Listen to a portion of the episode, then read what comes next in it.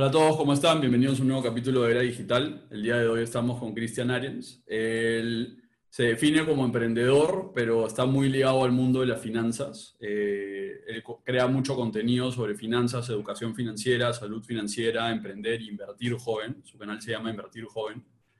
Y, y nada, también ayuda a muchas personas como coach financiero y nos parece un invitado bien chévere porque era digital está muy ligado al emprendimiento e invertir desde joven, ¿no? Y creo que es algo que él ha estado logrando. Y nos va a enseñar mucho sobre, salud financiera.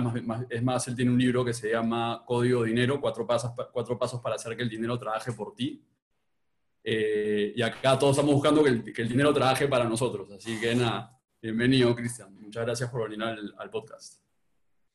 Hola Santiago, hola Diego, muchas gracias por la invitación, estoy súper emocionado, en verdad eh, yo escucho su podcast, me parece increíble, así que nada, sé que hoy vamos a añadir de valor y, a darle con todo.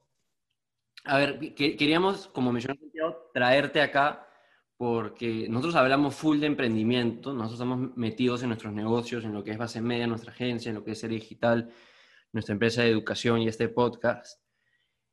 Pero realmente, si bien nos interesa y queremos tener todos los conocimientos y desarrollarlos y aplicar todas estas prácticas para nosotros mismos, creo que no estamos tan metidos en todo el mundo de lo que es inversiones, bolsa, es algo que tenemos en la mira que queremos hacer, pero creo que tú realmente a una edad joven te has metido de lleno a todos estos temas y, y has podido aprender un montón de, digamos, prácticas, conocimientos que ya estás aplicando para ti mismo y enseñando a los demás, ¿no? Como mencionó Santiago. ¿Cómo fue que te metiste a, a invertir joven? Ya, eso es una buena pregunta.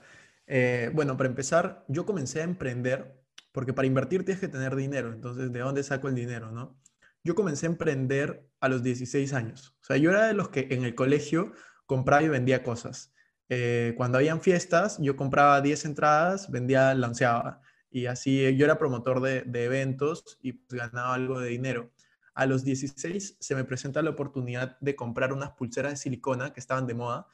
Eh, las compraba y las vendía. Y también ¿Te dan balance? ¿Esas que te dan balance o no? No, no, esas no, esas no. Las que decían I Love Boys, las que decían, este, no sé, One Direction, eh, de Justin Bieber cuando estaba de moda, todas esas y yo las compraba al por mayor y las vendía al por menor. Y tenía un buen margen. El tema fue que un año después de comenzar a hacer eso, cuando yo tenía 17 años, un amigo me enseñó a importar desde China y comencé a importar las mismas pulseras que yo compraba, eh, pero desde China. Ya no las compraba al por mayor y las vendía al por menor, sino me volví un importador de accesorios. Y el negocio despegó a un nivel que nunca hubiera esperado. Eh, a los 17 estaba haciendo mucho dinero para mí en ese entonces. Eh, a los 18 hice lo que cualquier persona de 18 años hubiera hecho, es me compré mi primer carro con, ese dinero. me compré un Subaru Impresa Hatchback que lo tuve seis años.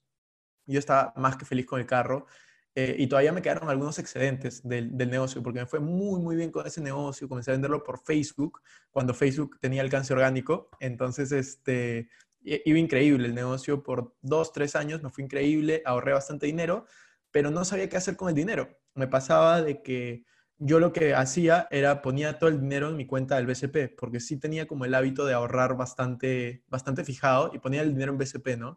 Y una vez al mes me llegaba unos intereses de como, no sé, me voy a inventar 10 dólares o 20 soles, 30 soles. Y yo decía, wow, no puedo creer que, ¿por, qué el BCP me paga tanto dinero? Y en ese momento, yo con 18 años, me ponía a sacar cálculos, ¿no? Decía, pucha, si ahorro 5 millones de dólares, cuando tenga 25 años, 28 años, voy a poder recibir 300 dólares al mes. Cosas así, ¿no? Yo decía, ah, sí la hago, sí la hago. Este, y un año después, yo descubro los depósitos a plazo. Entonces ahí ya también como mi chip comenzó a cambiar, ¿no? Dije, no sabía que existía esto, ahora en vez de que me paguen 0.5%, me pagan 2% al año, pucha, ya no necesito tanta plata, con menos plata puedo generar más, más, este, más flujo, más dinero. Y bueno, en esas estaba, ¿no? En conocimientos de, de inversiones casi nulo o muy, muy básicos, hasta que yo cumplí 19 años. Cuando yo cumplí 19 años, yo estudié administración de empresas en la universidad donde yo estaba, pues sacaron una convocatoria en la cual teníamos que hacer un ensayo, pero podíamos ir a conocer a un question and answers a Warren Buffett, que es el tercer hombre más rico del mundo, el mejor inversionista de la historia. Yo, y yo, ¿por qué sabía quién era Warren Buffett? Porque no sé si les ha pasado, pero yo era de los que chivolo siempre decía, ¿qué quieres ser de grande? Quiero ser millonario, cosas así. Y, yo como a los 17, 18, lo que hice fue, yo nunca he sido muy estudioso en la universidad, porque siempre estaba emprendiendo pero eh, lo que sí era, era bien curioso. Entonces agarré y un día que estaba aburrido, me acuerdo, estaba en la biblioteca, agarré y leí la lista de los 500 hombres más ricos del mundo y entré a Wikipedia, ¿no? A ver cada uno, su biografía, eso de cuatro o cinco líneas, y me leí todas. Y yo dije, wow, todos o tienen empresas, o, o sea, que cotizan en bolsa, o invierten en bolsa, o han heredado la fortuna. Era una de las tres. Pero las dos primeras eran las que me interesaban porque no esperaba heredar ninguna fortuna. Entonces, este, yo dije, ya, tengo que ir a esta conferencia con Warren Buffett. Fui y en verdad fue increíble la conferencia. O sea, era más que conferencia question and answers, pero fue bien chévere porque cambió mi mentalidad. Fue como, ahí hice clic y fue el momento en el que dije, ok, yo soy bueno haciendo dinero, pero si es que yo no aprendo a hacer que mi dinero trabaje por mí, yo siempre voy a tener que hacer dinero. O sea, yo siempre voy a tener que trabajar por dinero. Entonces ahí automáticamente mi mentalidad cambió y dije, ¿sabes qué? Voy a comenzar a invertir comencé a invertir en bolsa, como a la semana siguiente que volví, averigüé cómo abrir mi cuenta en una sociedad gente de bolsa en Perú, cómo invertir en bolsa, y lo hice. Me fue terrible los dos primeros años, solo perdí plata porque no tenía idea de lo que hacía, este, no había leído ningún libro del tema, nadie me había enseñado el tema, hasta que en la universidad llevé un par de cursos relacionados que eran electivos, me puse a leer libros del tema, eh, leí Buffettología, leí el inversor inteligente, eh, Security Analysis de Benjamin Graham, entre otros. Y ahí comencé a invertir, a invertir de manera más disciplinada, como un hobby, ¿no? Y hoy en día, siete años después, sigue siendo un hobby, es algo que a mí me apasiona hacer, me gusta mucho y, pues tengo la suerte de ahora poder enseñar de eso, ¿no? Y así empezó un poco mi aventura de, de comenzar a invertir desde joven. Yo comencé a invertir en bolsa a los 19, pero yo sentía que estaba tarde, porque en la conferencia Warren Buffett decía que había comenzado a los 12 años. Entonces yo decía, pucha, si él empezó a los 12 y yo estoy empezando a los 19 y ya tiene 7 años de ventaja, así que tengo que apurarme. Y nada, así, así fue, fue mi historia de cómo comencé a invertir. Brazo. Mi primera pregunta de, de todo esto, creo que vuelve un poco al inicio, que es, ¿por qué dejaste el negocio de importación? Si estaba yendo tan bien, tenías 17, 18, cualquier, o por lo menos yo pensaría, oye, ¿por qué no simplemente escalas los resultados reinvirtiendo la plata que estás ganando y volviéndote más que nada un gran ejecutivo de importaciones, por lo menos en el corto plazo, y seguir dándole bola a ese negocio que te estaba funcionando? Ya, te cuento. Es una muy buena pregunta y de hecho nunca me la han hecho. Eh, y es, lo que pasó fue lo siguiente. Yo comencé ese negocio a los 17 y a los más o menos 20 años, yo, mi negocio se divide en dos distribuidores independientes, que eran básicamente chicos que estaban en el colegio entre 15 y 17 años, tenía más de 100 personas, no solamente en Lima, sino en todo el Perú. O sea, yo tenía como mayoristas colegiales, por así decirlo. Eh, yo acuérdense, yo tenía 18, o sea, acababa de salir del cole, o sea, no es que, que buscaba hacer algo ilegal, simplemente, o era una compra mayor, ellos lo vendían. Y el segundo canal de venta era, yo era proveedor de polvos rosados, de, perdón, de rosados, que es un, un emporio comercial en Lima, ¿no? Para los que no, no conocen. Y ah, se lo vendía en verdad y vendía una cantidad enorme, enorme, enorme con ellos. Entonces, este, ¿qué pasó? Que comenzó a pasar de moda. La gente ya no quería ponerse pulseras de silicona en, en, en, en la muñeca, ¿no? Entonces, yo intenté innovar, intenté traer nuevos diseños, nuevos relojes, o sea, por ejemplo, yo fui el primero que trajo las pulseras de One Direction, ¿no? Cuando estaba 100% de moda. Y agarré y puse el diseño original, hasta lo metí en Indecop y todo. Este, yo fui el primero en traer las pulseras de Justin Bieber. Eh, o sea, no, escuchaba, no los escuchaba, pero sabía que eran famosos. Entonces dije, hay una oportunidad. Y, y, fue muy bien, muy bien. Pero era un negocio de moda. Y cuando comenzó a pasar la moda, yo no supe reinventarme. Yo no supe reinventarme, yo no supe eh, mantenerme en el negocio, porque justo en ese momento a mí me presentaron una nueva oportunidad de negocio, eh, que es redes de mercadeo. A mí me presentaron redes de mercadeo cuando importar desde China estaba, ya estaba cayendo mi negocio, había muchos competidores, comenzó a meter mucha gente a hacer lo mismo, entonces los precios bajaron, ya no era tan rentable para mí.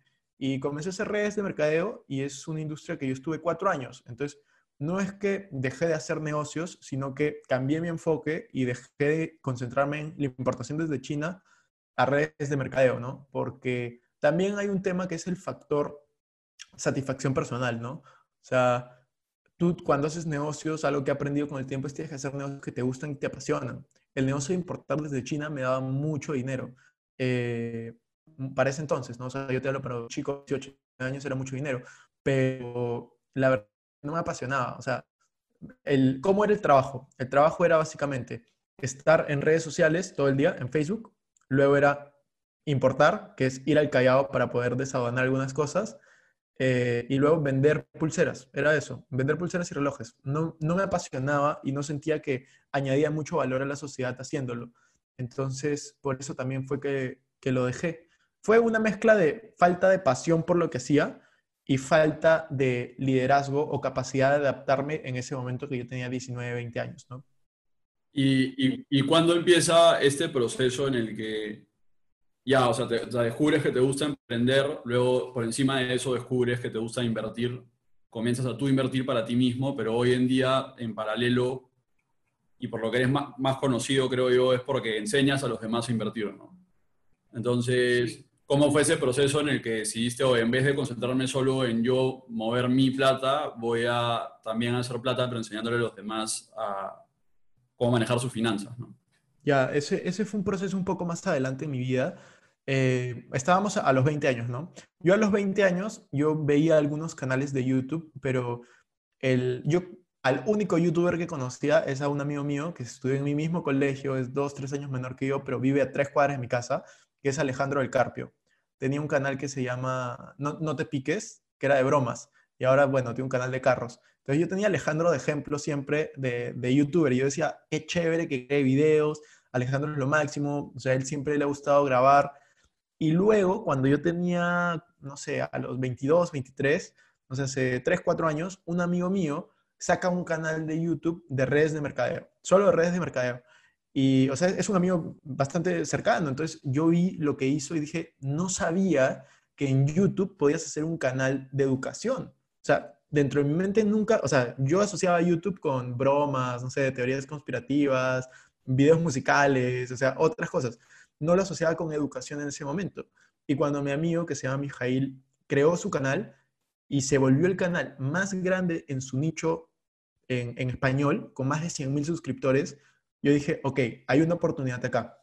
Y tuve dentro de mi mente crear un canal de YouTube probablemente desde el 2015, 2016, pero estaba el miedo, ¿no? Del qué dirán. O sea, yo decía, pucha, ya lo hago, pero ¿de qué voy a hablar? La gente me escuchará, se burlarán de mí, no se burlarán, hasta que en diciembre del 2017 yo me decido y dije, ¿sabes qué? No importa, lo voy a hacer. Grabé el primer video de YouTube en diciembre del 2017 y esto no lo saben muchos, pero yo publico ese video que ya estaba grabado, editado, estaba listo para subir porque lo mandé a hacer con un amigo que me ayudó. Eh, lo publico en marzo del 2018.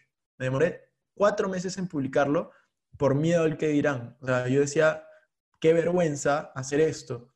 Pero al final dije, ¿sabes qué? Como vamos a hacerlo igual y en marzo lo publicamos. Eh, en realidad el 2018 como año fue un fracaso para mí en YouTube. Publiqué como 10, 12 videos, no llegué ni a mil suscriptores. Era muy, muy pequeño, muy inconstante. Y en 2019, yo todos los fines de año yo hago como mis declaraciones para el próximo año, ¿ya? ¿qué quiero lograr? Y yo lo que dije fue, voy a publicar un video a la semana, no importa qué pase, todos los domingos voy a publicar pero quiero llegar a 10.000 suscriptores. Todo el 2019 hice eso, cumplí con mi palabra, un video todos los domingos, no importa qué pasara, si era Navidad, si estaba de viaje, si estaba en la Copa América, lo que sea, un video todos los domingos. Y, pucha, a fin de año llegamos y ni siquiera llegamos a 10.000, nos quedamos en 7.000. Este 2020 cambié la estrategia, dije, ¿sabes qué? Vamos a publicar dos videos a la semana, comencé a crear en otras plataformas también contenido y pues hoy en día la meta para este año siempre fue 100.000 eh, ya vamos en 73 mil. Entonces yo creo que vamos a llegar a 100 mil en un mes y medio más o menos y vamos a cumplir la meta por primera vez en, en, mi vida como youtuber, si, si, lo quieres llamar así. Pero, pero sí, o sea, como bien lo dijeron ustedes, yo lo que busco hacer es crear el contenido que me gustaría haber encontrado. Eh, yo lo que hablo, o sea, yo cuando buscaba estos temas más adelante de inversiones, finanzas personales, me encontraba con el típico gurú que pucha, sale con un terno de colores cada vez o con un montón de, no sé, gel en el pelo, súper arreglado para cada video. Y no me parecía algo real porque yo no me identificaba con ellos. O sea, yo soy, a mí en todos mis videos me vas a ver con un polo básico, este, a mi estilo, o sea, soy una persona más, ¿me entiendes? O sea, soy normal, si lo quieres llamar. No me creo el mejor inversionista del mundo, no me creo el mejor emprendedor del mundo, pero sí intento ser lo más real posible, compartir no solamente los éxitos que tengo, sino también los fracasos que he tenido, porque creo que de ambas se puede aprender mucho, ¿no? Y así fue como creé mi, mi canal de, de YouTube y, y, bueno, ¿no? La página de Invertir Joven y el podcast de Invertir Joven. Ahí creo que has mencionado, en verdad, varias cosas que tocamos regularmente en, en este podcast y, y, en nuestras redes. En primer lugar, el tema de ser dueño, ser emprendedor y tener algo que de cierta manera te haga dinero mientras duermes, como, como la gente le gusta decir el, el cliché, ¿no? O sea, no, en verdad, lograr esta desconexión en, en que tu tiempo o la plata que genera está ligado a tu tiempo, ¿no? Que eso creo que es el primer paso para la mayoría de gente que tiene que dar cuenta de que en verdad vas a tener un techo bien bajo de cuánta plata puedes generar si es que está ligado a cuántas horas trabajas. Hay gente que gana muy bien, o sea, estás hablando de abogados, doctores, hasta gente que trabaja en bancos que gana muy bien, pero si quieres llegar al nivel de las personas que tú mencionaste, que, que eran como que tus gurús o la gente que seguías, la gente esa de Forbes, por ejemplo, que, que mencionaste, toda esa gente está totalmente desligada de cuántas horas trabaja, ¿no? Cuánto gana. Y eso creo que es lo principal que la mayoría de gente primero tiene que hacer este, este cambio de perspectiva mental de decir, si es que en verdad estoy apuntando a generar una gran riqueza o por lo menos a vivir financieramente libre, como le dicen, lo mejor que puedes hacer definitivamente es tú ser dueño de tus propios activos, de tu propia empresa, que sea algo que funcione en todo momento mientras tú no estás trabajando y se trata más sobre tú crear los procesos para que esa empresa o esas inversiones rindan sin ti, ¿no? Eh, también mencionaste un tema que también tocamos, que es que las personas tienen que mandar más hacer contenido y, hacer lo que en verdad quieren. O sea, ese, ese miedo que tú sentiste cuando esperaste cuatro meses para, para en verdad publicar tu primer video, crees es algo que todas las personas sienten, es algo que sentimos nosotros desde el día que dijimos, pusimos nuestra primera foto en Facebook de como que, hoy tenemos una agencia y somos ocho personas. Hasta eso fue como que un, un salto para nosotros, por lo menos para mí, el segundo fue cuando lanzamos el primer capítulo del podcast o cuando nos sentamos a filmarlo también llenos de nervios. Pero son esas cosas que una vez que las haces, apenas las haces, te das cuenta como que, todo está en tu cabeza. ¿no? Y mientras más de esas decisiones tomas, de ponerte frente a la cámara o de por lo menos comunicarte de una manera masiva, digamos, en redes sociales, cada vez le vas perdiendo más el miedo y cada vez te das la oportunidad, al perder ese miedo, de tener más oportunidades de éxito, ¿no? Entonces, en primer lugar, creo que muchas personas están limitadas por ese, como que, ¿qué pensarán los otros? Que es un error rotundo. Em, y lo, el segundo error es pensar de que no tienes algo que aportar.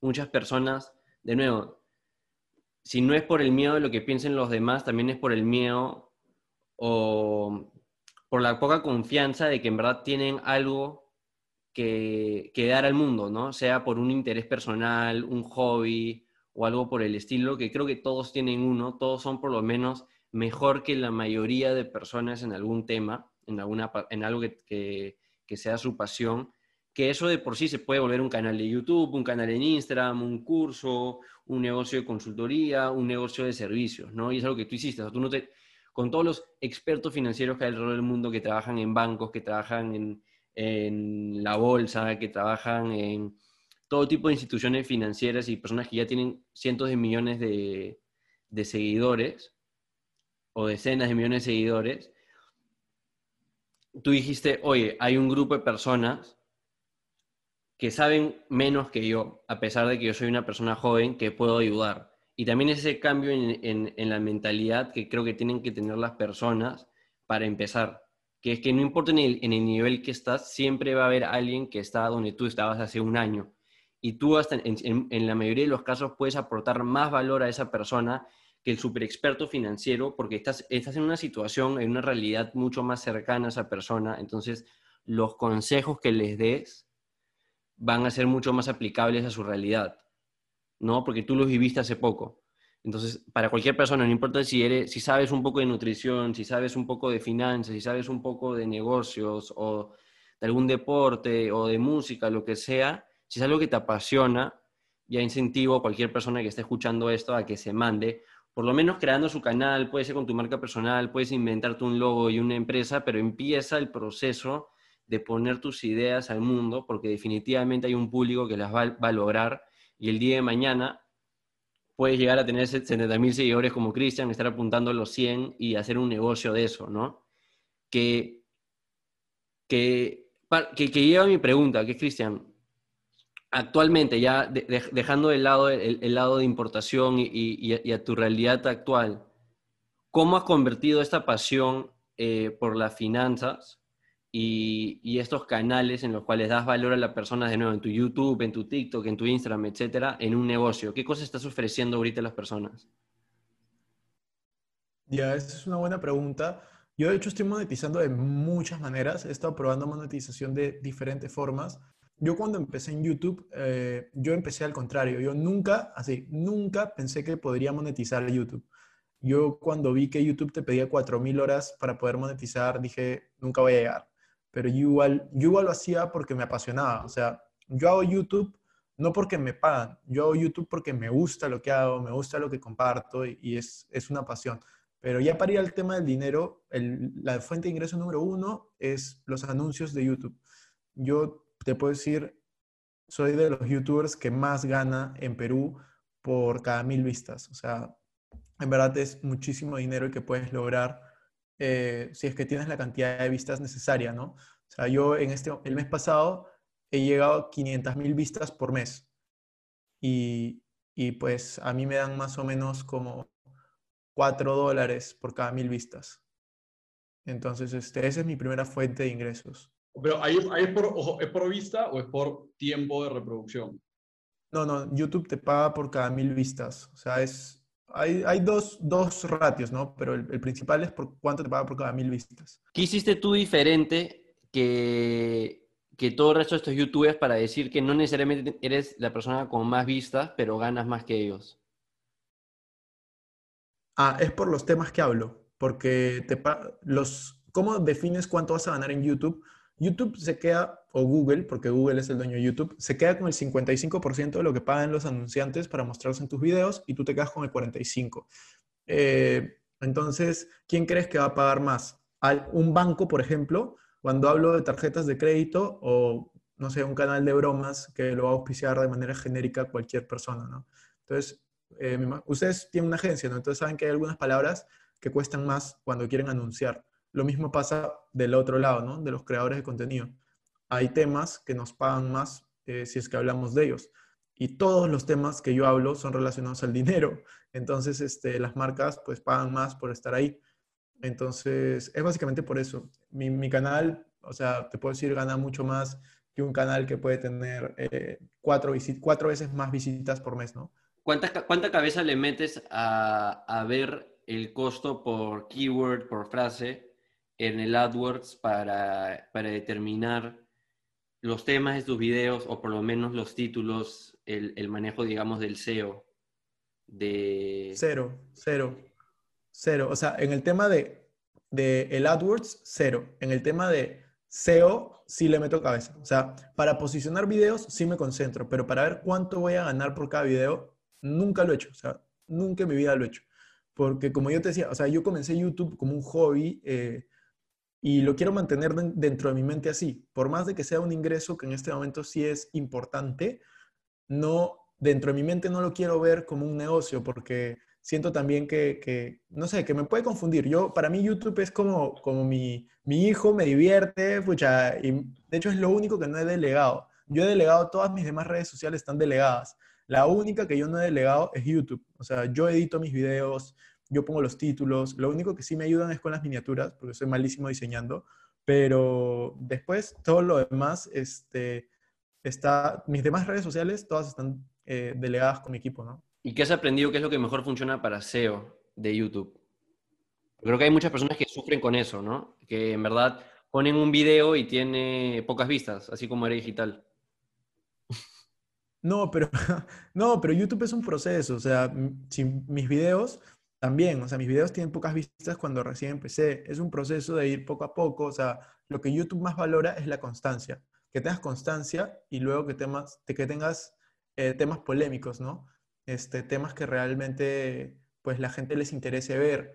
Entonces, si ponen, por ejemplo, no sé, eh, de título para este podcast en, en, YouTube pueden poner, no sé, cómo, cómo invertir mis primeros 100 soles, 1000 soles, algo así, puede tener muchas más visualizaciones, ¿no? Es simplemente ver qué es lo que puede posicionar y que no haya tanta competencia en ese nicho, ¿no?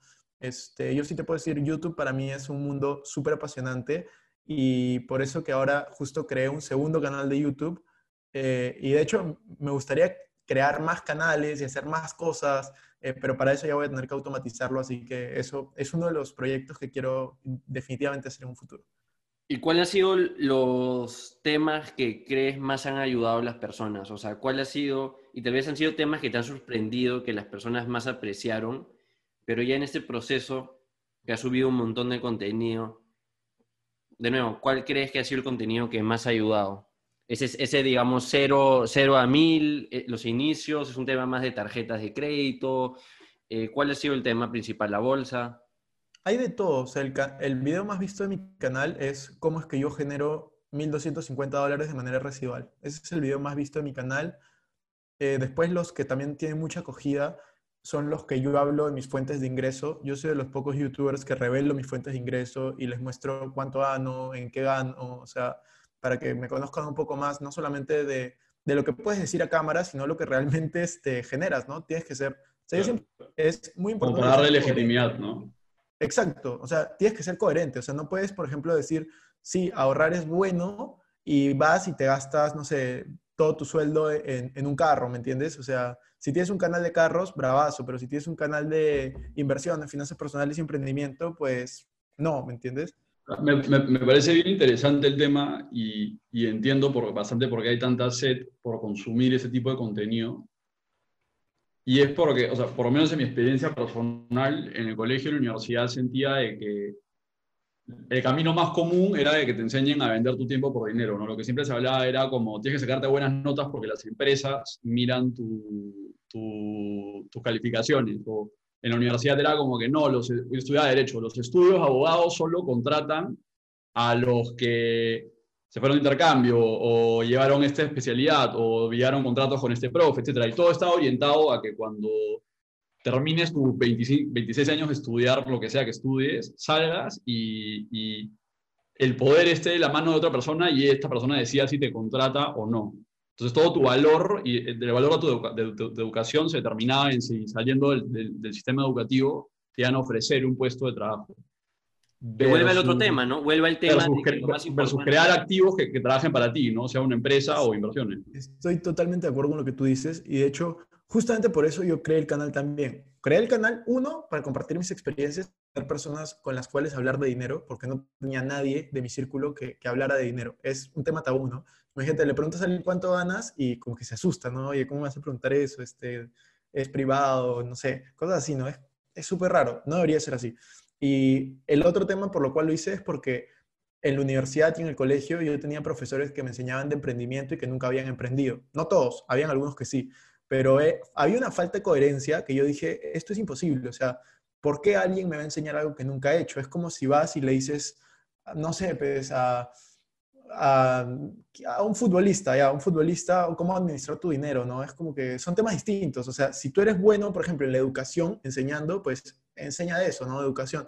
Pero si no eres bueno invirtiendo, no, no enseñes de inversiones. O sea, tienes que enseñar sobre lo que haces y sobre lo que tienes experiencia. Creo que el ejemplo fue un poco malo, pero espero que se haya entendido el punto, este, de, ser coherente ¿no? entre lo que dices y, lo que haces. Hay una frase que a mí me parece increíble que es, eh, pon tu boca donde está tu dinero, ¿no? O sea, habla de lo que haces y haz de lo que hablas.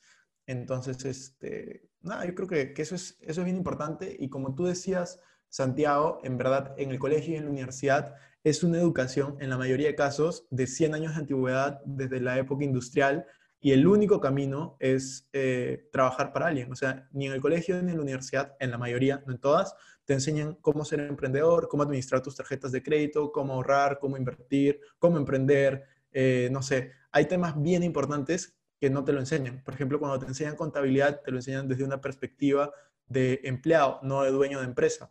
Yo tuve la suerte, por ejemplo, que cuando llevé cursos de contabilidad, yo ya tenía empresa. O sea, yo tengo un contador desde que tengo 18 años. Entonces, yo cuando llevé eh, los cursos de contabilidad, yo prestaba especial atención, porque era, era, mi curso favorito, porque era lo que yo tenía que aprender para que no me estafen, ¿me entiendes? O sea, si yo no aprendía eso, me iban a estafar. Entonces, este, pues yo estaba súper atento, sacaba buenas notas, de los pocos cursos que sacaba buenas notas, y, y de verdad yo creo que, que, eso es bien valioso, que en verdad tenemos que tener, saber que existe otro camino, y no solo es el camino del emprendimiento. Eh, eh, Santiago y Diego, yo lo que les quería decir es, la frase que yo siempre digo en mi podcast, en mi canal, en cualquier lado, es, el dinero es un excelente esclavo, pero un pésimo amo. El camino que yo busco para todas las personas es que puedan tener tiempo y dinero, o sea, que puedan ser libres para hacer las cosas que les gustan, apasionan. Yo tengo amigos, yo tengo familia, tengo conocidos que yo los veo y parecen robots, o sea, muertos vivientes, personas que van a trabajos que no les gustan, hacen cosas que no les apasionan simplemente por dinero. Y eso no tiene ningún sentido, ningún sentido que hagas cosas que no te gusten, que no te apasionen simplemente porque necesitas dinero. Puede tener sentido en corto plazo, seis meses o un año, pero no toda una vida. Entonces, lo puedes cambiar si es que tienes la información correcta y agarras y dices, ok, voy a sacrificarme un año, pero luego voy a emprender o luego voy a comenzar a invertir o tener un plan para salir de esa vida que no quieres. Pero eso, eso es justamente lo que yo busco. O sea, yo no digo que trabajar sea malo. Hay personas que tal vez están en el trabajo de sus sueños y pues increíble. O sea, yo me imagino, no sé, un piloto, ahorita no, pero en general un piloto puede tener una vida de ensueños y está tranquilo y no necesita emprender. Sí le sugeriría que invierta pero puede haber otra persona que quiera emprender o puede haber otra persona que simplemente no quiere hacer nada con su vida y quiere viajar por todo el mundo, pues hay formas de hacerlo, hay formas de hacerlo, pero tienes que obviamente invertir lo suficiente, tener conocimientos, pero, pero eso es lo que intento dar, ¿no? Hablemos, hablemos de eso, o sea, quiero, ir, quiero ir a, a, las enseñanzas, quiero, quiero que, ya que te tenemos acá, que aportes valor a, a las personas que, que están escuchando esto con digamos, esos conocimientos básicos que asunto que estuviste mencionando, ¿no? O sea, hay gente que tiene problemas con sus tarjetas de crédito, hay gente que ni siquiera tiene una tarjeta de crédito, hay gente que invierte mal en la bolsa, hay gente que no invierte para nada, no, no tiene plata para invertir. Entonces, digamos, para este público que está ganando mes a mes un ingreso, que no es un ingreso, digamos, muy grande que deja poca plata, tampoco para comprar todas las acciones del mundo, pero poca plata. ¿Cuál es, cuál es tu consejo para ellos? ¿Cuáles son esas, digamos, prácticas básicas de primer nivel? Ya, las prácticas básicas de primer nivel yo las resumo algo que le llamo las tres leyes. Yo le digo así, no sé si es de alguien más, pero así, pero yo le digo así, tres leyes para poder tener abundancia en tu vida. Como cualquier ley, puedes conocerla, puedes no conocerla, pero si no la cumples, igual se te aplica. Eso suena a título, título de video de YouTube. ¿ah? Sí, sí, sí, es para, para clickbait ahí. Tres leyes para generar abundancia. Este, la primera ley es una que han conocido muchas personas a lo largo de su vida, que es tienes que ganar más dinero del que gastas. O sea, esa es la ley número uno. Si no ganas más dinero del que gastas, es decir, si no tienes excedentes, nada de lo que estamos hablando sirve. O sea, hay dos formas de lograrlo. O ganas más dinero o gastas menos dinero o haces las dos. Pero tienes que tener excedentes. Esa es la ley número uno. La ley número dos es eh, no depender de una sola fuente de ingresos. Y eso lo han visto en esta pandemia muchas personas. Los que tenían súper empleos o súper empresas dentro de un nicho específico y era su única fuente de ingresos, están, muchos se han visto, no quiero decir la palabra, pero destruidos. O sea, han visto un cambio radical en su vida. Entonces, Nunca, nunca, nunca depender de una sola fuente de ingresos. Siempre intentar tener la mayor cantidad de fuentes de ingresos posible. la tercera ley, que es bien importante, es no solamente ahorrar, tú tienes que invertir. Si no inviertes, pues de nada sirve que guardas el dinero debajo del colchón. Para ir a temas prácticos, Diego, en base a estas tres leyes, yo lo que sugiero es, si tú ganas, imagínate, sueldo mínimo, que puede ser 300 dólares, sí o sí tienes que ser muy cuidadoso con tus finanzas personales. Apuntar todos tus gastos, ver cómo puedes reducir tus gastos y de todas maneras separar por lo menos, por lo menos del 5 al 10% de lo que ganas para poder generar alguna inversión. ¿Qué inversión vas a poder hacer si es poco dinero? Negocios. Yo siempre digo, si tú tienes poco dinero, no te concentres en que tienes poco dinero, concéntrate en cómo vas a tener más dinero. Tienes que ver qué negocio puedes poner para no depender de ese sueldo mínimo que tienes. Aprovecha el sueldo mínimo que tienes, comienza a ahorrar una parte y ponte de meta generar un negocio después. No, pero en da tiempo, yo trabajo 15 horas al día. Muchas veces, cuando pasa eso, ahora en la pandemia no pasa tanto porque trabajan desde casa muchas personas, pero los que igual les pasan, yo lo que digo es, ok, trabajas 15 horas al día, no tienes tiempo para poder eh, generar un negocio, no tienes dinero, renuncia. Renuncia, endeudate si es necesario, consigue un trabajo que te pague menos, pero que sean menos horas de tu tiempo.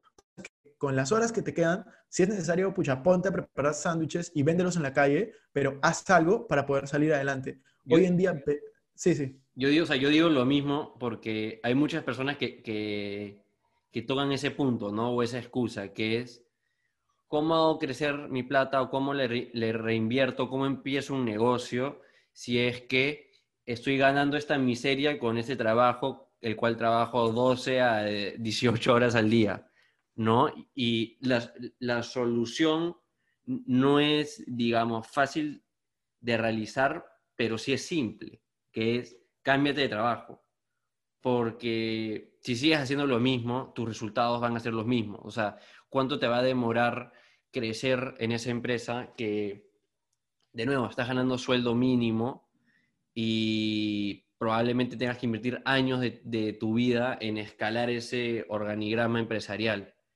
Que uno probablemente no, te guste el, trabajo, no te apasione, y dos, no es tu mejor opción para, para, crecer, ¿no? Por eso también nosotros siempre recomendamos, o cuando estamos ahora con ERE Digital, recomendando lo que es un negocio de servicios, coaching o consultoría, porque la barrera de entrada es nula. O sea, no necesitas capital para empezar, necesitas, como mencioné antes, tu conocimiento sobre un tema particular que naturalmente te apasione, ¿no? Y porque te apasione, vas a querer invertir el tiempo y ya de por sí es tu propio negocio, entonces a la larga termina siendo la mejor decisión. Probablemente sí, tengas que recortar tus gastos más si es que renuncias a tu trabajo, probablemente la tengas que pasar mal algunos meses, tal vez agarrar un trabajo que te pague menos del que ya te pagaba antes, aunque sea menor que sueldo mínimo, pero tienes que liberar esas horas, porque si no liberas esas horas, eh, no va a pasar nada, ¿no? Lo mismo pasa con las personas que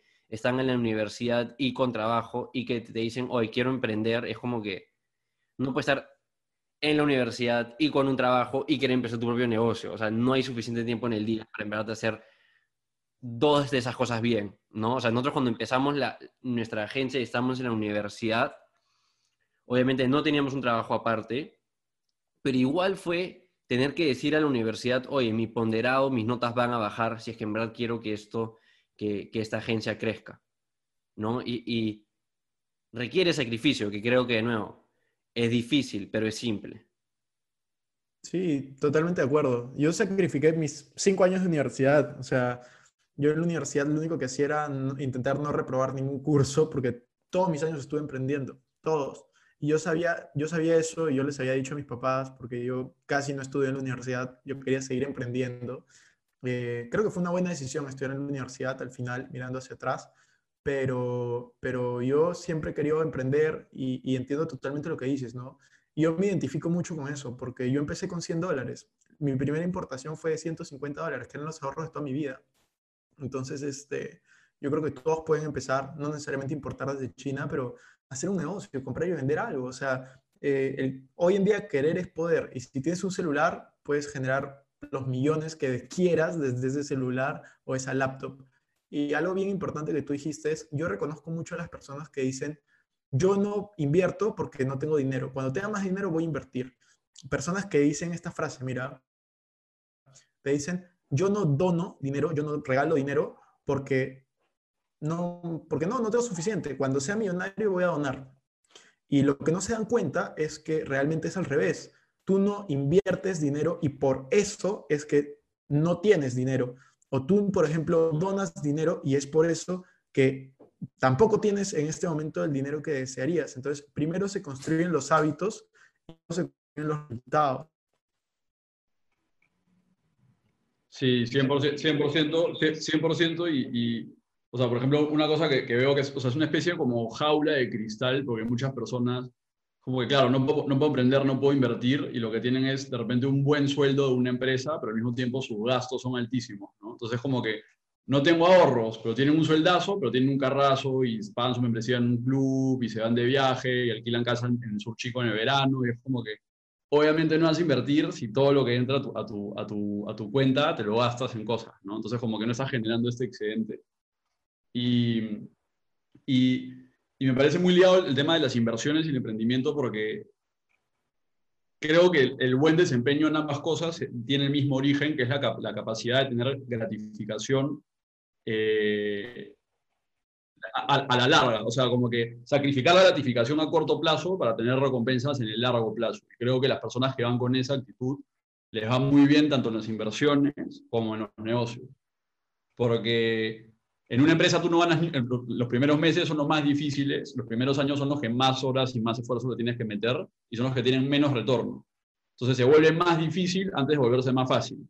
Porque luego llega un momento en el que tienes todo el know-how, tienes la cartera de clientes, tienes los activos y simplemente es al revés, trabajas muy poco y ganas un montón. ese creo que es el proceso de vida de una empresa. Y con, las, y con las inversiones es lo mismo, ¿no? De repente no es, no es fácil sacar una hipoteca y pagar el 20% de adelanto y juntar ese 20% y, se pone, y todo se vuelve muy difícil, pero luego se vuelve fácil. Luego la verdad es que tienes un inmueble que te da rentas y terminas de pagar o cualquier, cualquier tipo de inversión, ¿no? Tienes, tienes lo que se llaman intereses compuestos, ¿no? Son cosas muy chiquitas que, a un año, si piensas a un año o a dos años es una soncera, pero si te pones en lugar de como que, voy de acá a 10 años voy a agradecer que hoy 2020 tomé esa decisión y entiendes cómo funcionan los intereses compuestos, en largo plazo te vuelves millonario, ¿no?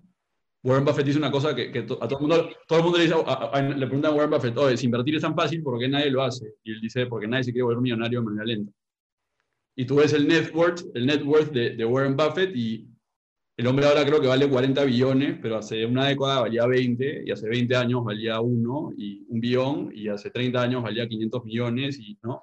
y a los 40, a los, cuando tenía 30 valía un millón de dólares, y ahora el hombre vale 80, y es porque ha ido como que duplicando su fortuna cada tres años.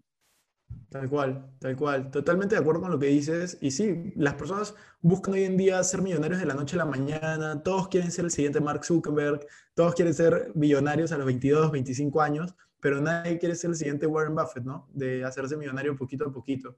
Entonces yo creo que eso es algo bien importante. Y eso que tú mencionas de interés compuesto, eso se aplica en la vida y tiene un nombre que es hábitos. Tus hábitos es tu interés compuesto. Si tú tienes un mal hábito, es un interés compuesto negativo. Si tú tienes un buen hábito, es un interés compuesto positivo. Entonces, un buen hábito es ahorrar, un buen hábito es invertir, un buen hábito es leer, un buen hábito es escuchar esta clase de podcast, esta clase de contenido, porque significa que, o sea, las personas que nos están escuchando son porque quieren algo más de la vida. Entonces, tal vez conectan con alguna palabra que decimos y eso los lleva a una acción. Y pues de eso se trata, ¿no? Una acción repetida se vuelve un hábito y un hábito se vuelve en realidad tu vida. Tú eres lo que haces. Y para alguien que quiere empezar a recaudar eh, esta plata a través de este interés compuesto, ¿cuáles dirías que son las mejores maneras para empezar? Para ya empezar a, que esta bola de nieve empiece de la manera más acelerada posible? ¿Cuáles son esas tácticas? Ya, o sea, alguien tiene 10 mil soles en su cuenta. ¿Qué le dirías? En ahorrados, ¿no? Excedentes. Y como, o sea, Cristian, tengo 10 mil soles para invertir. ¿Cuáles como que serían tus recomendaciones? Si tiene tiempo, o sea, si tiene dinero y tiempo, yo sugiero que haga un negocio. Si solo tiene el dinero y no tiene tanto tiempo, puede comenzar tranquilamente a invertir en bolsa con 10 mil soles. En bolsa yo sugiero que empieces con mil dólares. No te vas a hacer millonario. Yo nunca digo que se van a volver millonarios desde la noche a la mañana. Si tienen un rendimiento de 20% al año, siéntanse más que agradecidos. Eh, pero lo más importante es que aprendan.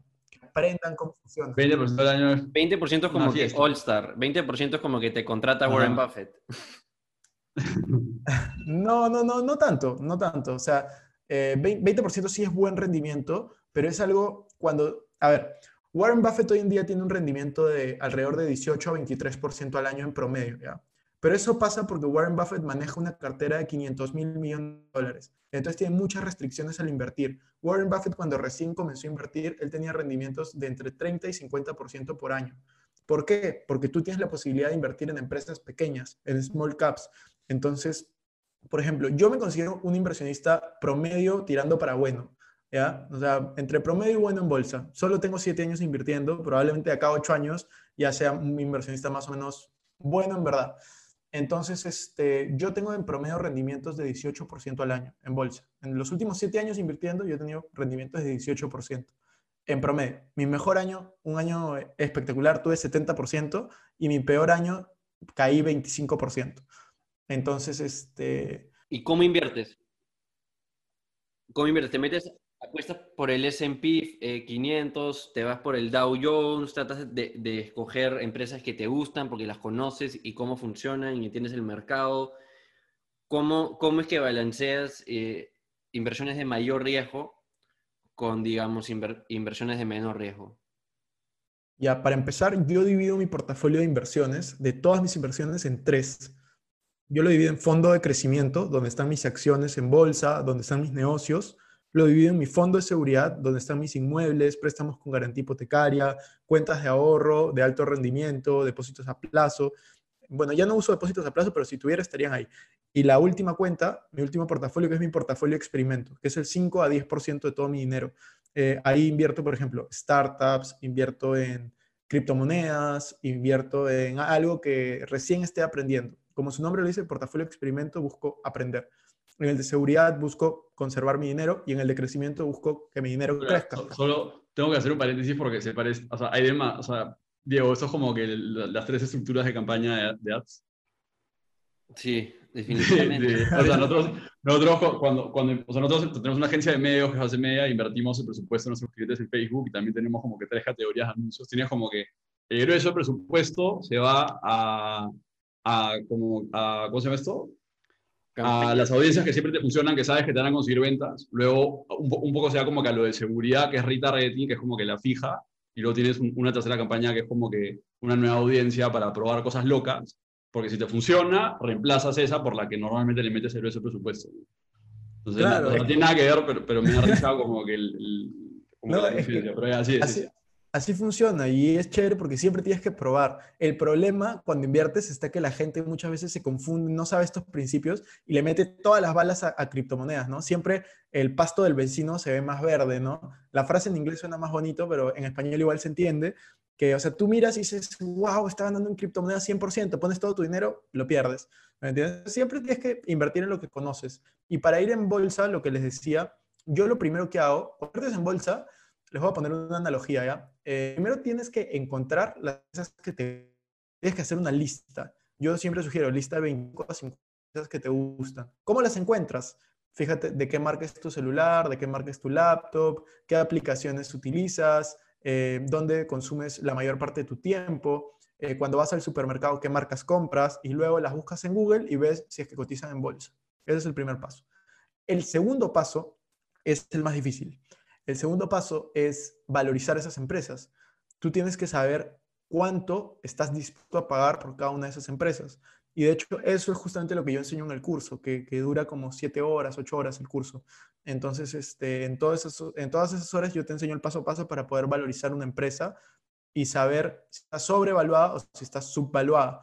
Porque hoy en día el problema es cuando la gente, el mayor error de los inversionistas que recién empiezan en bolsa es invertir ciegamente. Agarran y dicen que, que Amazon ah, es una empresa, va a seguir creciendo eh, y pones la plata ahí.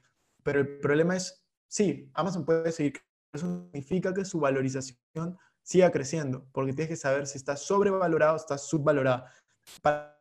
Es como, me gusta este carro, me gusta, por ejemplo, el Subaru Impresa, y tú vas y lo compras sin haber hecho ningún benchmark, o sea, haber parado precios. No hiciste ningún análisis y fuiste y lo compraste al precio, imagínate, te costó 40 mil dólares, vas al mercado y te das cuenta de lo comprado por 10 dólares o por 15 mil dólares.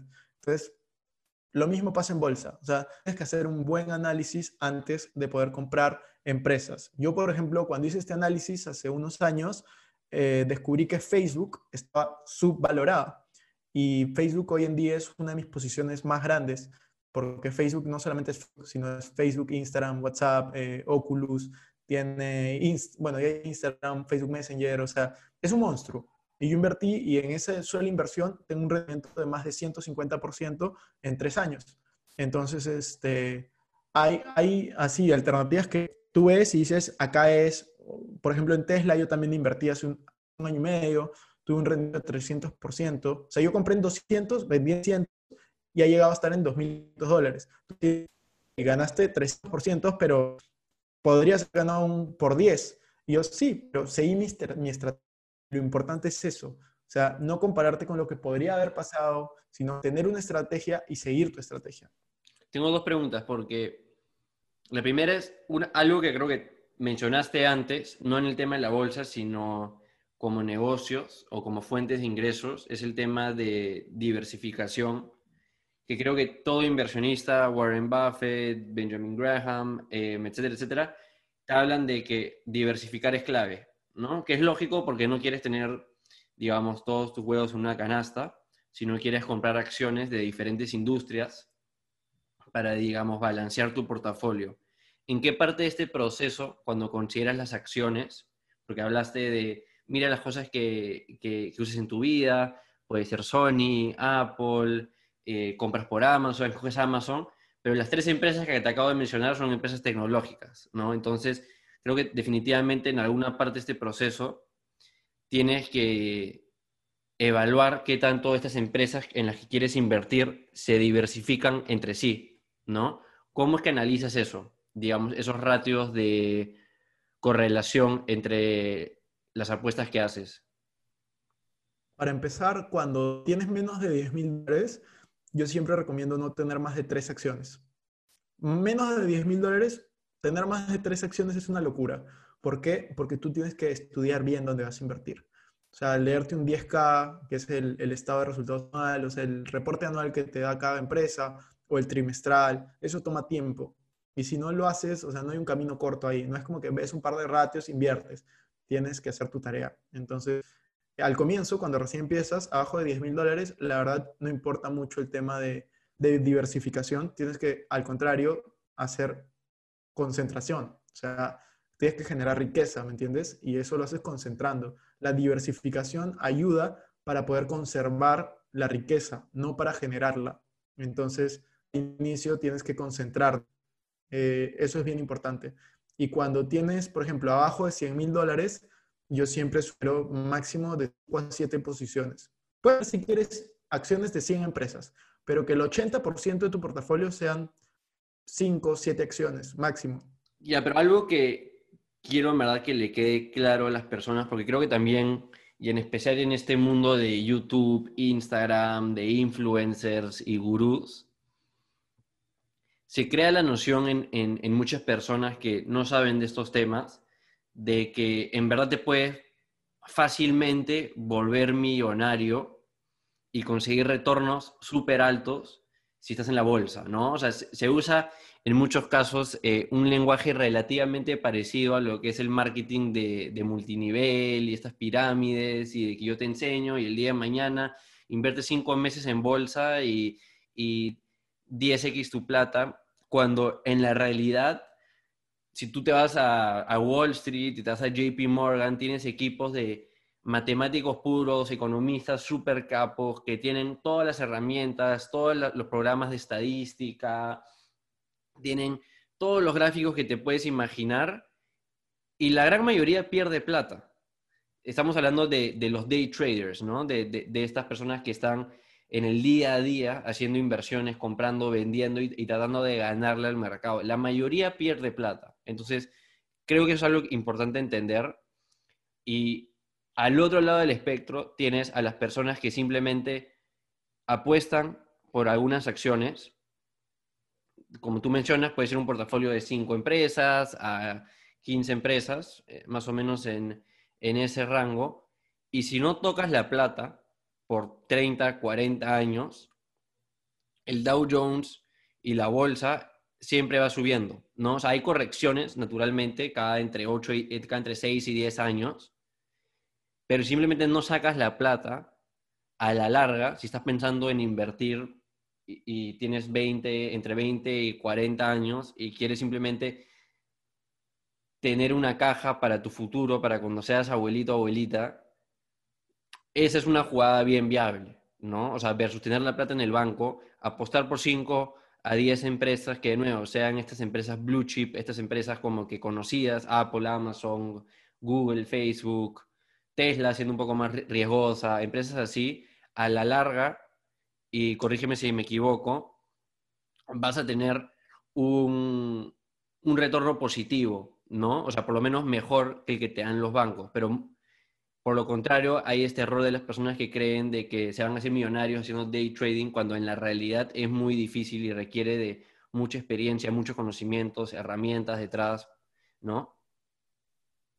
Sí, yo estoy totalmente, dos modalidades de inversión totalmente distintas. Yo invierto a largo plazo yo soy de los que quiere ser millonario lento, o sea, por interés compuesto, poco a poco. Day trading o trading en general son operaciones a muy corto plazo. Yo no he estado, eh, en algún momento las hice por unos, para un concurso, pero no me gustó. No me gustó porque lo sentía como un trabajo más y me estresaba.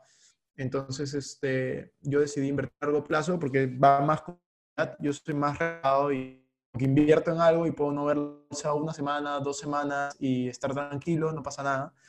Eh, entonces, este, yo siempre digo, no, alineen sus expectativas, sepan bien lo que pueden lograr y sobre todo eh, no escuchen a las personas que tienen opiniones, sino escuchen a las personas que tienen resultados. Entonces, si es que alguien te vende que puede ser millonario haciendo eso, pues, yo esperaría que se haya hecho millonaria haciendo eso. Entonces, este, yo creo que eso es bien. A mí, cuando, como yo tengo curso de bolsa, a veces vienen y me dicen, con tu curso, ¿qué rentabilidad voy a tener al mes? Y yo, no sé, depende de ti. Me dice, ¿pero qué rentabilidad garantizas? No garantizo absolutamente ninguna rentabilidad. Entonces, es mucho el tema de expectativas, ¿no? Yo te garantizo que vas a aprender a invertir en bolsa. Qué tan bueno o malo seas, eso depende de ti. Si vas a una cadena de fútbol, oye, ¿y en cuántos años me voy a volver profesional? No sé, eso depende de ti, ¿me entiendes? este, si es que llegas a hacerlo. En las academias de trading hay muchas veces de, vender muchas expectativas altas, ¿no? De vender el resultado, los carros de lujo, el, el reloj de lujo, este, el estilo de vida. Eso obviamente incrementa, ¿no? Incrementa las ganas de alguien que quiera comprar ese curso, haciendo el, el show off, ¿no? De las cosas. Pero al final yo creo que no tiene sentido hacer eso yo soy inversionista a plazo, eh, yo intento hacer, bueno, tampoco nada para hacer show off, vendí mi carro, una bicicleta eléctrica, este, y en verdad lo que busco es que, ¿no? yo, yo opino que cada uno tiene que ser lo suficientemente inteligente para, para expectativas realistas de, de las cosas, ¿no? Para tú llegar a, a, a crear estos ingresos residuales, ¿Cómo fue que se dio ese, ese, camino? Porque como mencionaste, tienes creo que cinco o seis diferentes eh, vías de ingresos, ¿cómo fue que pasaste de aumentar uno por uno? Ya, eso fue teniendo una fuente de ingreso fija. O sea, yo con un trabajo yo tenía una fuente de ingreso fija, con mis inversiones tenía otra fuente de ingreso fija y luego fui creando las demás fuentes de ingreso alrededor de un negocio que era la creación de contenido. Alrededor de un mismo negocio creé muchas fuentes de ingreso. Entonces, mis fuentes de ingreso estaban relacionadas o a, mis, a mi creación de contenido o a mis inversiones en general. Entonces, todo el dinero que a mí me entraba, yo lo destinaba a dos bolsas, ¿no? O a la de creación de contenido y los negocios relacionados, o a las inversiones y los negocios relacionados. ¿En qué momento podía hacerlo? Pues en realidad desde el momento que tenía excedentes de dinero, o sea, desde el momento que yo ganaba dinero que gastaba, automáticamente mi... O sea, yo siempre tenía la mentalidad de el dinero en el banco, eh, o sea, el dinero estancado esa es mi mentalidad. Entonces, yo apenas tengo excedentes, yo pienso dónde puedo poner ese dinero, dónde puedo poner ese dinero para que trabaje más por mí y para que pueda darme la mayor cantidad de ingresos eh, sin esté presente, ¿no? Entonces esa siempre fue mi mentalidad y yo pienso que que tú tienes excedentes tienes que pensar lo mismo. Puedes empezar con una cuenta de ahorro de alto rendimiento, puedes empezar con un depósito a plazo, pero lo importante es em- empezar, empezar y hacer algo con para que no se quede estancado. No, y la consistencia, ¿no? O sea, empezar y luego ser consistente, porque lo que nosotros vemos también todos los días es personas que, como tú dices, o no empiezan porque se quedan con la idea de lo que quieren hacer, pero en verdad siempre tienen una excusa, no, estoy ganando bien en mi trabajo, o, o no se la creen realmente de que pueden lograrlo, o sea, no confían en ellos y en sus capacidades, que siempre van a haber nervios, porque no sabes lo que no sabes, pero la idea es que en la cancha y cometiendo errores vas aprendiendo y para la siguiente ocasión en la cual te cruces con el mismo problema, ya sabes qué cosa no hacer, por lo menos, ¿no? Pero muchas personas también fallan en el tema de la consistencia. Y yo por lo menos, y creo que Santiago también, vemos el emprendimiento y ser emprendedor de una manera bien similar a lo que probablemente es ser un atleta, ¿no? O sea, si eres un atleta, si juegas básquet, si juegas fútbol, lo que sea, tienes que entrenar todas las semanas, no te puedes como que quitar un mes y, y luego esperar jugar bien en el partido, ¿no? Y, y todos están entrenando, están en el gimnasio, de la misma manera, como un emprendedor, tu entrenamiento es aprender, ¿no? Un podcast más, un libro más, un curso más, etcétera, etcétera, y siempre estar desarrollándote y no salirte de esta rueda de tu negocio y todos los días estar ahí presente y todos los días probar una nueva táctica de marketing, todos los días tratar de traer nueva gente a tu negocio, de hacer nuevas alianzas, porque la mayoría de personas apenas se, se cruzan por el primer bache en el camino, apenas como que la realidad no está a la altura de sus expectativas de cuánto esperaban estar ganando para tal mes, se rinden, ¿no? Y, y todos en verdad fallan, ¿no? Así como todo equipo de fútbol o, o todo equipo de básquet o todo luchador de UFC va a perder en algún momento, vas a tener meses malos, vas a tener años malos, como tú mencionaste que dijiste que el 2018 fue un, un mal año de YouTube, justamente por eso, porque no fuiste consistente y subiste, no sé, 12 videos, dijiste algo por el estilo, en lugar de uno diario o uno a la semana o algo por el estilo. Y como hemos mencionado muchas veces, así como el dinero tiene este interés compuesto que cada vez te hace ganar más, lo mismo sucede con los aprendizajes que tienes como emprendedor. Los problemas que, que tienes en el futuro, o sea, por, ejemplo, nosotros ahora son problemas mucho más grandes de los que teníamos en el pasado. Son mejores problemas, ganamos más, pero son problemas más grandes. Y ya nos reímos de los problemas que teníamos en el pasado, ¿no? Cuando recién estamos iniciando. Pero eso no lo puedes percibir bien hasta que llegas al otro lado, gracias a consi- consistencia, gracias al sufrimiento de haber pasado por todos esos problemas, ¿no?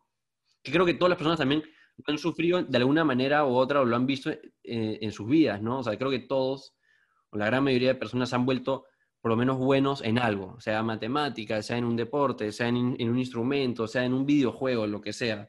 Pero todos tienen esa noción y, ese recuerdo de haber sido malos en algo, súper malos, y haber sido consistentes, aunque sea algo tan tonto como un videojuego, cosa que igual te puedes mover millonario en eso hoy en día, Creo que es un capítulo sobre pensar a largo plazo. El título puede ser algo como cómo cambiar tu vida pensando a largo plazo y, y tener ingreso residual. No, no. Buenazo, buenazo. Muchas gracias por la invitación, Santiago, Diego, en verdad estoy feliz de haber estado aquí. Están haciendo un trabajo increíble, así que les deseo el mayor de los éxitos con su agencia y nada, seguro nos vemos en un, un siguiente episodio, tal vez en mi podcast o en algún otro lugar generando contenido de valor. Increíble. brazo, vamos hablando.